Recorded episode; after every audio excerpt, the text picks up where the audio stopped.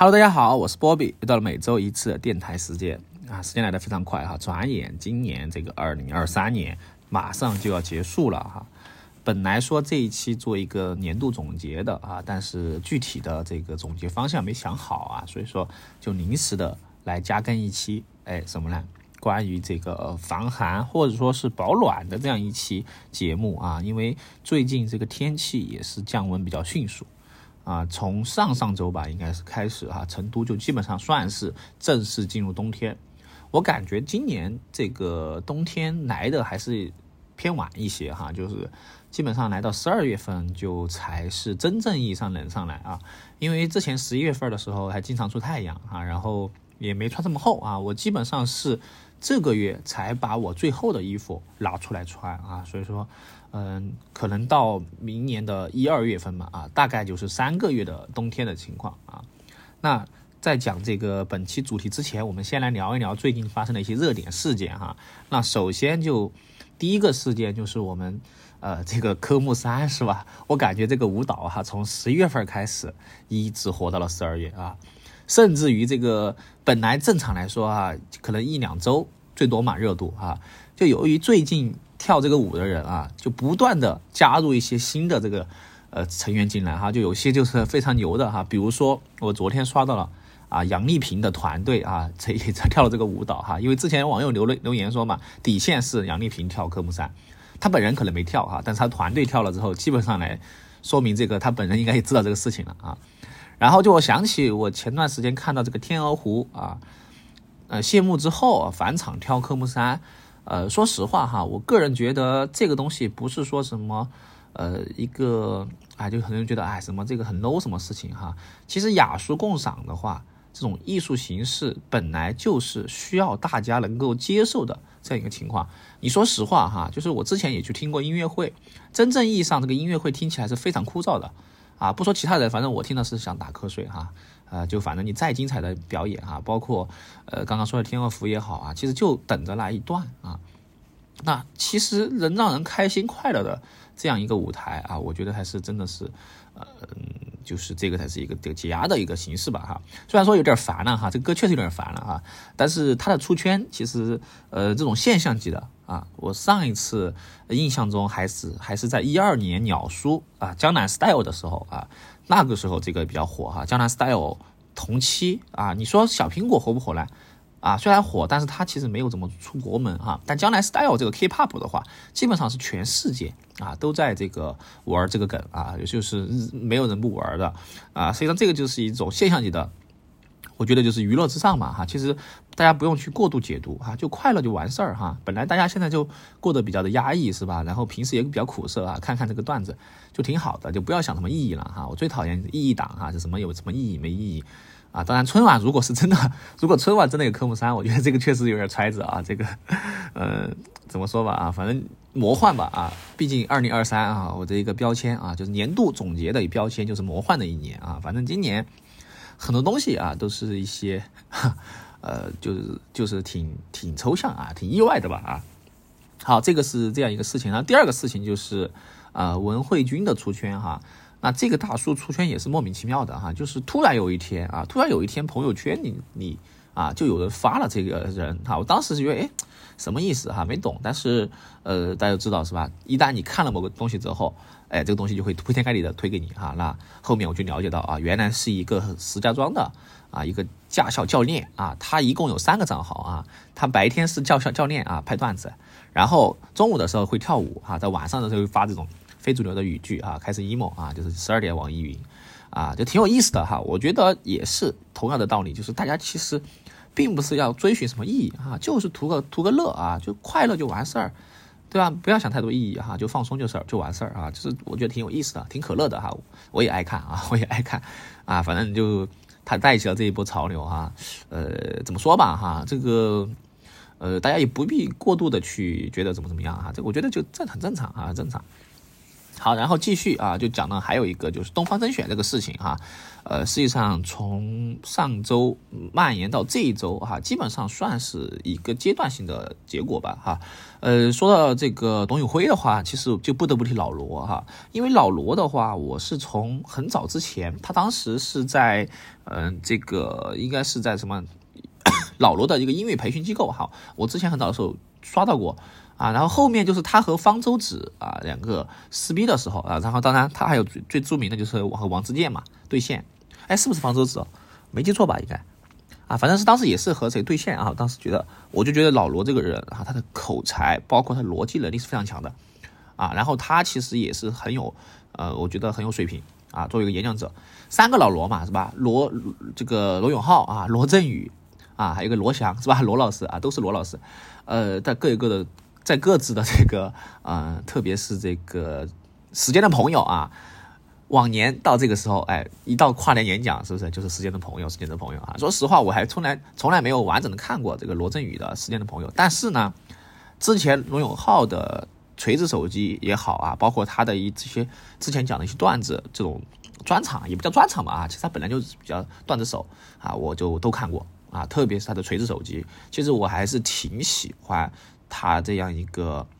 呃作品，或者说他的一些经历的哈，就是老罗这个人是很有意思的一个人啊，就是有趣的。我们一般很难讲一个人有趣啊。上一个提到有趣的，我觉得还是胡适啊。大家都知道胡适说起来是文豪，实际上他也是年轻人过来的，是吧？你看之前传到他日志日记里面哈，上学的时候就打牌，是吧？就去打牌，今天去打牌，明天去打牌，然后又骂教授啊，骂导师的。其实很真实哈，年轻人就是应该这样啊，就是应该去，呃，叫什么呢？张扬自己的个性啊。当然，我们也要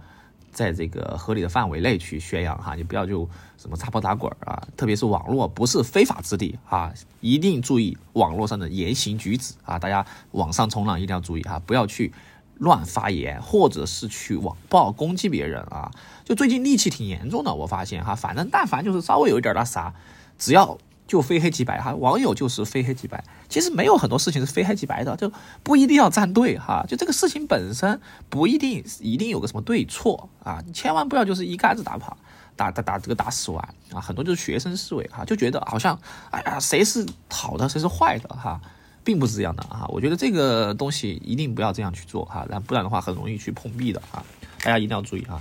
呃，然后也不要去太去这个怎么说吧，啊，其实我们在网上更多的就是去了解、看看、图个乐就完了哈，就不要去网上真的好像把这个事情看成是一个非常严肃或者非常怎么样的事情，必须要什么义愤填膺的，一定要出一个什么结果出来哈，没必要啊，我觉得图一乐就行哈，就是一个娱乐放松的地方啊，冲冲浪就完事儿啊，就不要去谈很多事情啊，就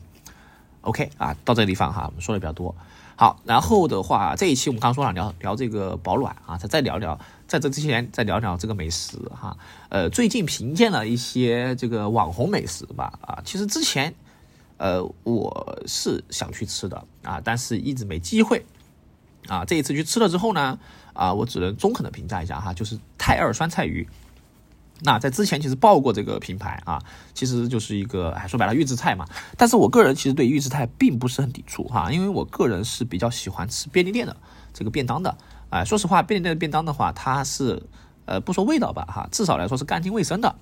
啊。我是亲眼看到这个到点到时间之后啊，店员是会把这个便当全部丢掉的啊，全部丢掉的。啊，在这个可能有人问了，哎，为什么丢了不给什么什么什么之类的啊？这这个东西啊，我们就不深入去研究了啊，探索了。那呃，便利店的便当其实其实是非常工业化的一个产品啊，它做出来之后品质品控都是做得非常好的哈。我反而觉得它会比某些路边摊要干净卫生啊。其实很多路边摊，呃，说实话啊，这种三无产品的话，它有它的缺陷啊，它有它的缺陷，就是你并不知道这个食品它到底放了多久。啊，这个就是这个，其实是你没有这个知情权的。那那这个东西，呃，纯看纯看这个商家的良心啊。如果你遇到一个黑心商家，那么这个东西很有可能就是僵尸肉，是吧？啊，这个年纪比你大啊，二战时期的肉啊。当然，我们在说这个，就是之前比较火的有一个叫叫有一个自助的什么排酱大骨，好像三十六块、三十九块钱一个人。那个时候，其实当时就我看了报告哈，这这种肉的话，基本上是僵尸肉哈，冻肉。就是，呃，你说吃出不出毛病吗？肯定没毛病，肯定吃不出来。但是呢，这种肉肯定很明显啊，呃，就不太适宜多吃啊。所以说这个东西我们确实是，呃，相对来说哈，这个预制菜的话，反而是，呃，这个有有这个 QS 认证是吧？有国标，也有生产日期和保质期，相对来说还是比较正规的一个产品啊。我个人是其实是觉得是很 OK 的啊，并本来现在大家的生活节奏就比较快哈。没有很多时间去准备做一次饭啊，那当然如果有方便快捷的形式啊，那肯定是大家愿意去做的啊。只不过啊，迫于这个节奏的关系，不是说不想做，而是其实真的你会发现回家之后的时间啊，并没有那么宽裕的情况下，哎，我们就只有靠这个便利店解决，或者说是靠这种快餐店啊。当然现在更多是靠外卖嘛，外卖解决这个问题，这个也是其实社会的细分之后啊，我们。享受到了这样一个便捷哈，其实这个我觉得是非常好的一个事情哈啊。说回来，这个泰尔酸菜鱼啊，呃，味道还是不错哈，但是我个人觉得就一般啊，就一般，就感觉整体来说，呃，它作为一个它的定位其实有点错配啊，因为我们平时吃这种鱼类的。这种这种叫预制菜的话，更多的其实就是水煮鱼嘛。水煮鱼这个品类其实还挺多的啊，挺多的。但是泰二他想做高端，但是呢，他的鱼又不是不是说炫杀的，也不是那么新鲜哈，所以就这个定位就有点奇怪啊，有点奇怪。就是做河鲜类的话，其实很多在成都的话都是点杀啊，就是你选好这条鱼之后，马上啊这个 kill 掉之后，然后新鲜的做出来啊，这个我觉得其实吃现成的啊，吃现成的。那这所以说这个定位的话，我觉得是有点尴尬啊。那菜品。这个出品的话就中规中矩啊，我只能说不是我想的那么好吃啊，不是我想那么好吃啊，所以说这个网红餐厅还是有风险啊，这个大家选购的时候一定要不一定要不一定要相信小红书哈，小红书很多是软广哈，你就要学会分辨，就是哪些到底是还是不是，因为我见过太多小红书推的啊，因为很多在我家附近有很多那种店铺啊，就是小红书强推的哈，但是实际上呃怎么样呃懂的都懂啊，反正就是大概。大概呃就那个意思嘛啊，就是最近比较这个词汇叫饭梅子嘛，是吧？饭梅子懂得懂啊，就是全是收了钱的啊，收了米的啊。OK，好，回到主题哈。那这个冬天啊，说实话，在冬天之后啊，呃，保暖是一个最大的问题啊。然后作为南方的我啊，呃，没有享受过暖气，但是一直对我暖气。有一种执念啊，就是我觉得暖气应该是一个很很棒的一个东西哈，就是就感觉你冬天能够在室内穿短袖吃冰淇淋这个事情就很非常魔幻啊，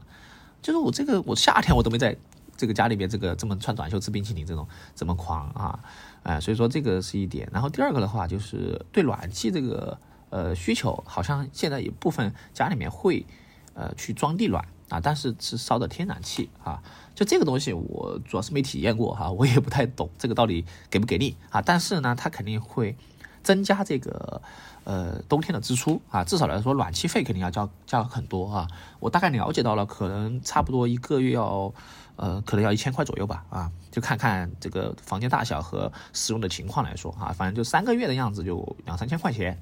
呃，怎么可不可以接受呢？呃，我个人觉得。我一个人肯定不能接受的啊，当然如果是一家人的话，我觉得还好啊，就是一家人人多的话，这个摊下来之后，你感觉就还好一点。但是你如果一个人的话，就有点奢侈啊，我只能这样说啊。所以说现在冬天，不知道大家这个怎么去保证这个呃叫取暖的一个问题啊。那我个人来说哈，就是有一点小小的分享啊。首先我们在静态取暖啊，我们先分为两个哈，叫静态取暖和动态取暖。那所谓的静态取暖，就是坐在那个地方不动的情况下啊取暖的方式，和运动起来的取暖方式，因为这两个还是有区别的。比如说我们在骑车、走路和跑步的时候啊，这个就是动态的运动哈。那动态的话，其实你还考虑到一个风，是吧？那这个保暖怎么办啊？静态的话就是一直坐在这个地方，其实他们冷的地方不同啊。比如说我们动态的时候，实际上我们的脚相对来说不会那么冷啊。但是我们如果坐下来啊，不做任何事情，就是不是说。不不去移动位置的时候哈，其实脚反而是最容易冷的啊，这个相对来说不一样啊。那首先聊一下静态吧哈，我觉得静态的话，首先肯定是穿着吧啊。那目前冬天保暖的主流啊，我个人觉得，呃，棉衣不说吧啊，然后打底的这个内衣啊、秋衣啊这些什么之类的，呃，都不说啊，就以外套为例吧。像什么那个呢子外套啊啊，像什么这个。我们说的这个军大衣啊，最近不是很火嘛？军大衣其实也是棉衣的一种啊。那我个人最推荐的还是羽绒服啊，羽绒服应该是呃，除了怎么怎么貂之外啊，因为这个貂我也不知道到底软不软啊，但是想象起来啊，这个应该是比较软的啊。呃，因为动物的皮草应该是很温暖的哈，很温暖的。那羽绒服应该是最好的选择啊。首先，羽绒服的话，第一个羽绒服它。这个相应的效果应该是最好的啊。我们选羽绒服主要是从三个维度去选择哈。第一个就是这个充绒量啊，第二个是蓬松度啊，第三个就是我们这个绒质含量啊。当然还要考虑一个清洁度哈，应该是四个维度啊。首先第一个就是这个呃蓬松度哈，蓬松度就取决于这个衣服的保暖性哈。这个蓬我们经常看到有六百、七百、八百啊。呃，其实南方我们这边。作为这个四川人啊，就是成都的话，它其实不是很南啊，那也不是很北啊，就相对来说其实还好，就是五零下最多不会不超过零下十度吧，哈，就是零度左右啊，上下浮动十度的样子。其实我们不太需要说一定要上顶配的这样一个羽绒服啊，因为不像不像北方嘛，像东北啊，冬天零下三四十度啊，这种这种天气肯定是呃扛不住的哈，薄的羽绒服。所以说，其实我们可以选个合适的。当然，在选择蓬松度的情况下，这个充绒量其实也很考虑哈。如果充绒量只有几十的话，其实这个轻便的型的话不太适合啊。你要么就至少要至少，我觉得要要要两百克左右吧。啊，你你不然充绒量少了之后，其实保暖效果会大打折扣。我们至少首先要把这个充绒量提上去哈，然后再考虑它的蓬松度和绒质含量。当然，绒质含量越高越好啊。啊，其实这期指标的话，我看了一下市面上的大部分羽绒服啊，都是 OK 没问题的。但是有两个我其实比较关心的，第一个就是这个呃叫清洁度和这个呃羽绒服的这个外外就是外壳或者说叫呃皮肤皮肤就是外层这一层的材料啊。首先清洁度是什么意思呢？这个清洁度的话，就是说的这个羽绒服的味道。啊，这个味道，呃，我想必啊，大家应该知道啊，因为羽绒嘛，是用的这个白鸭绒或者灰鸭绒或者鹅的羽羽这个羽羽毛和绒子啊，羽绒嘛，羽毛和绒嘛，啊，呃，去做做的啊，那这个地方肯定有味道啊，这个味道就是这个鸭子的味道哈。那如果清洁度不达标或者说清洁度比较低的话，这个鸭子的味道非常重啊，特别是你遇水之后啊，我不知道大家闻过那个味道没有哈，其实挺难闻的。但如果你稍微清洁度高一点的羽绒服的话，这个味道就会少一些。这个味道有点像什么？有点像去菜市场的时候，你去就是你去那个杀杀这个杀鸡杀鸭的地方啊，你会闻到那个味道啊，大概就是那个味道啊。如果处理不好的话，其实这个味道很重啊。当然你买回来之后，可能有些晾一晾，哎，它的味道就消散了。但是有些可能都一直不消散，所以这个地方的话挺挺挺麻烦的哈。如果说你天天穿上一个衣服，身上有鸭的味道哈，我觉得这个其实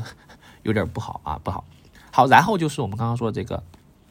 啊，刚刚说的这个，呃，味道，然后就表面啊，表面的话就是防泼水啊，啊，这个肯定也是一般有哈，然后就防什么防什么防什么啊，但是有一个就是我觉得这个至少你做的时候这一层啊，一定要做到一个就是不易沾水显形哈，因为有些羽绒服啊，你沾水之后啊，那个水渍很明显啊，你也不好去去除。啊，所以至少说要去这个要做稍微好一点啊。然后我去看了看哈，因为上次我也去迪卡侬看了看嘛，这个很多面料其实我个人还是比较主观的啊，不一定纯粹的参数党啊，我还是会去摸一些我觉得摸起来哎还不错的这样一个材质的这个呃辅料啊，那我就会选择这样一个。所以说综合来考虑哈，不一定是数值拉满就一定好啊，当然。呃，这个选择方向啊，这个每个人可能不同啊，但是呃，至少来说，刚刚说的这几个点一定要考虑到。好，然后我们一般穿的话是三层结构哈，除了这个外面的羽绒之外，中间层和打底的话，一般会考虑的就比较多了哈。首先中间层的话，呃，目前来说流行的是这个抓绒的啊，抓绒的这个内胆啊，当然还有传统的毛衣啊，毛衣啊，棉毛衣啊什么之类的啊，当然还有就是我们说的这个卫衣。啊，都可以作为这个中间层啊，中间层的保暖性啊，其实材料是一部分啊，因为我们外套基本上挡了很多风，主要还是它的贴身性哈，因为其实进风很容易从下方啊下摆的时候进进入风，所以说我们其实只要穿一点贴身的，哎，然后只要外面这一层能够抗风，基本上来说，呃就不会太冷啊。当然，如果你这个太这个地方就我觉得冬天就不要讲什么 oversize 啊，就不要讲什么这个 LTD 了哈，就老老实实的穿厚一点吧啊，因为你这个呃感冒了，这个是非常麻烦的一个事情啊。呃，本来冬天这个空气也不是很好啊，所以说我们在考虑中间层的时候，就更多是要贴身啊，服帖的一个衣服啊，不一定就是呃版型很好看了啊。当然有些人呃他喜欢这个穿外套的时候不拉拉链啊，这个呃怎么说吧哈，没没吹风的时候是可以的啊，但是吹风的话。这个肯定是，呃，保不了保不了暖的啊，保不了暖的啊。所以这里面的话，我比较推荐就是性价比比较高的，是抓绒的啊。抓绒的这个抓绒抓绒服抓绒衣的话，嗯，其实优衣库的就很不错啊。优衣库的话有很多，每年都会出很多抓绒衣哈，它这个也算它特色。当然，帕塔哥利亚的话，作为天花板来说啊，这个大家有副哥们可以冲哈，因为。两三两三百刀的这样一个一嗯呃打底的中间层的话，我觉得可能还是下不了手啊。当然它的材料可能比较好一些吧，还是啊。然后就是平替啊，就是平替帕拉沟利亚，或者说是呃稍微不错的一点就是，其实就是这个呃迪卡侬哈。其实我觉得迪卡侬现在我觉得反而觉得迪卡侬很多东西都是还不错啊。你可以选择有很多啊，你保暖度也很多啊，然后价位也很多，其实它选择性太强了。你其实可以就选一个适合你自己的啊，并且价格也不算很贵啊，从几十块到一两百块吧，打底的啊，呃，根据保暖性不同啊，然后你去选择你喜欢的。然后最近我还推一个啊，中间层的话就是刚刚说了啊，是打底了啊，打底就不说了吧，传统的这个保暖内衣啊，其实我还很推荐一个运动的这样一个贴身的衣物啊，就比如说篮球的运动的这个贴身贴身的衣服和滑雪贴身的衣服。这其实都是很不错的一个推荐啊，因为这种就是我们说的动态动态的这个保暖啊，就像你如果要运动的话，你如果是如如果打底的衣服是这种棉的啊，然后如果打湿之后啊，它很容易干不了啊，这就会非非常冷啊，因为你你这个它出出汗水了啊，然后就经经常干不了的话，你很容易重感冒啊，很容易都感冒，所以说这个时候我们穿一些速干的，或者说是能够。排汗的啊，这样一个衣服，透气的衣服啊，相对来说它会呃会更好一点啊，特别是你要去运动的情况下，呃，就可以穿这样一个打底的啊，很多牌子吧，很多牌子这个就不推具体牌子了啊，你可以去搜一搜啊。当然基础的一些款啊，其实我们都可以在迪卡侬和优衣库找到啊。当然你有些款还可以出专门的卖这种篮球的品牌和什么这个滑雪品牌啊。啊，当然还有一些这个什么品牌啊，哦，这个叫户外跑哈，越野平台这个品牌吧，啊，就是很多这种户外的品牌都有卖相关的这样一个产品。啊，都是可以冲的啊，副哥们可以上点顶配的哈，什么沙罗门呐、露露联盟啊，是吧？这些好，然后我们这种普通的人啊，就可以直接就买这个优衣库啊，就没毛病啊。优衣库的话，它自己有个 Hey Touch 的科技的这个打底的还不错啊，还不错。呃，这个注意下尺码哈，一般来说贴身的这种衣物的话，可能要比平时的码要选小一码啊，这样的话才不会露出来嘛，不然的话你这个打底衫的袖子比你外套的长是吧？这个就不太行啊。好，然后最近很多其实流行这个冲锋衣，我个人觉得冲锋衣不是很适合这个冬天啊，或者说是你在城城市通勤这样一个情景哈。其实冲锋衣穿起来不舒服的啊，就是它就是硬壳，你这个呃说到底哈，它还是更适合于运动户外的情况下啊。就是冬天的话，作为一个普通的打工人来说，就羽绒服是最好的选择。啊，羽绒服它静态保暖啊，包括短就是简单的运动。我刚刚说了嘛，运动的时候你你只需要把这个呃打底的衣物啊换成一种速干的，相对来说排汗也是没问题的哈。那我个人的话就是买了准者哈，就是这个国产品牌的一个还不错哈，它的一个还不错效果。好，然后就可以去实现效果。好，那下半身的话，这个其实因人而异哈。我个人是不太喜欢穿。啊，秋裤的哈，因为我觉得秋裤太紧了，啊，会影响我这个活动啊，所以说通常情况下，呃，冬天的话，我一般是穿一条单裤子，啊就够了，啊，为什么？等下给大家解释啊。当然，如果实在太冷的情况下，我会选一条抓绒的裤啊，抓绒的这个呃裤子，比如说我们有一些这种户外的是有带抓绒的啊，然后这个有些这种卫裤也是有抓绒的啊，这种裤子相对来说它还是比较保暖啊啊，如果实在不行，还是肯定要穿上这个。呃，秋衣秋裤哈，这样的话可能会呃更保暖一点。好，然后刚刚说了，为什么穿一条单裤子就可以呢？实际上我们真正冷的地方哈，主要就是上半身和脚部，啊，就是脚部的话很容易冷啊，因为寒从脚下起嘛哈，老话是这么说的。所以说脚的保暖亦尤尤其重要哈。如果脚保暖了啊，并且这个呃上半身保暖好了啊，基本上腿就没什么问题啊，因为腿的话其实还好，呃，除非你是在户外确实是非常冷的情况下啊，这个腿可能还是要做一些啊防风的一个处理啊。其实腿一条裤子就完全够了。我们在运动的时候，只要脚走热了之后啊，这个热量就会传递上去。好，我们在坐着的时候其实也是一样的哈，只要身体不冷啊，腿基本上不会冷。嗯，这个其实有一个大家可以看这个日本的很多啊这种女高中生 J.K. 是吧？她们穿裙子为什么不冷呢？呃，说实话也会冷哈，也会冷，但是实际上她们做的保暖就是脚部和这个上半身保暖，做好了之后的话，基本上就还好。啊，当然，如果骑车肯定你要挡做一下这个防风的操作哈，因为骑车的话，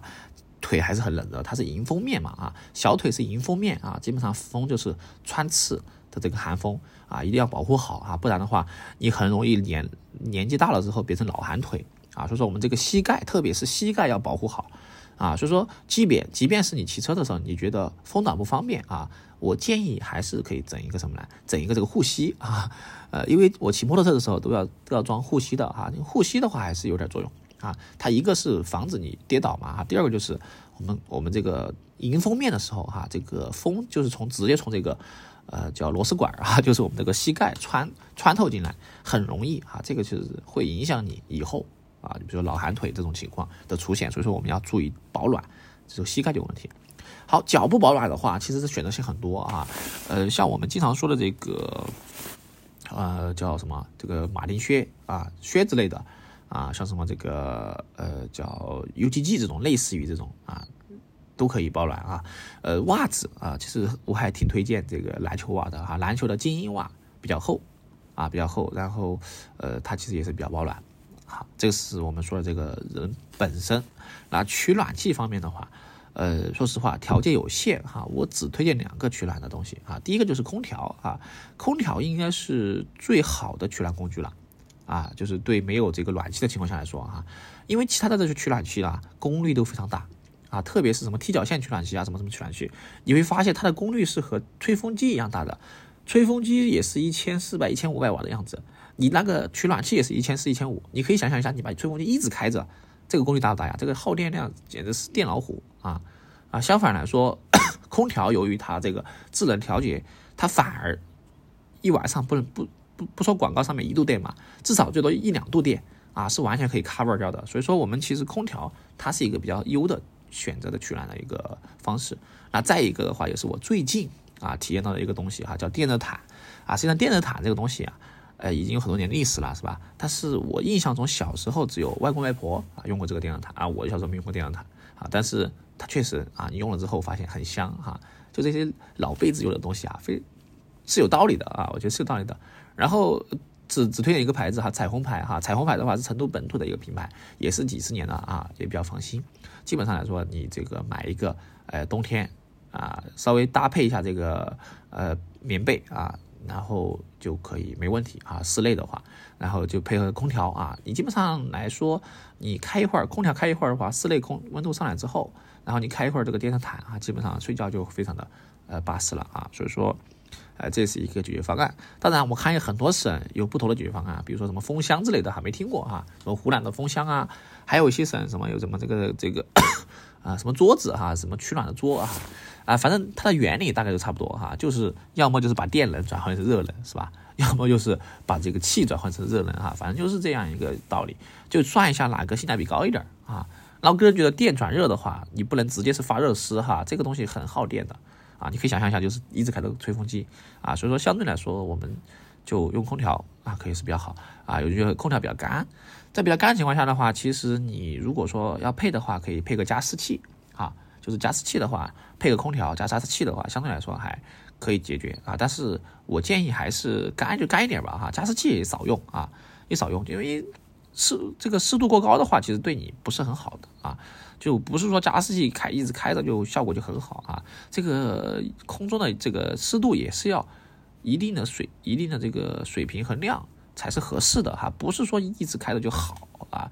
不是这个误区啊。说加湿湿的太太湿了也肯定不好啊，是吧？你这个你像接接地气哈，我们经常说睡地上的话容易接地气的原因，就是因为你这个是吧风湿病就来了啊，所以说我们要注意一下啊，这个还是干一点可能会好一点，但是我们就少开一会儿吧啊，少开一会儿，保暖性比较重要啊。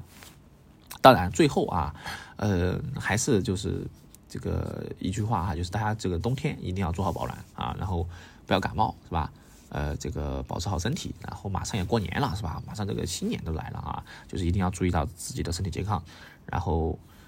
差不多了哈，这一期播客哈，就是说了这么久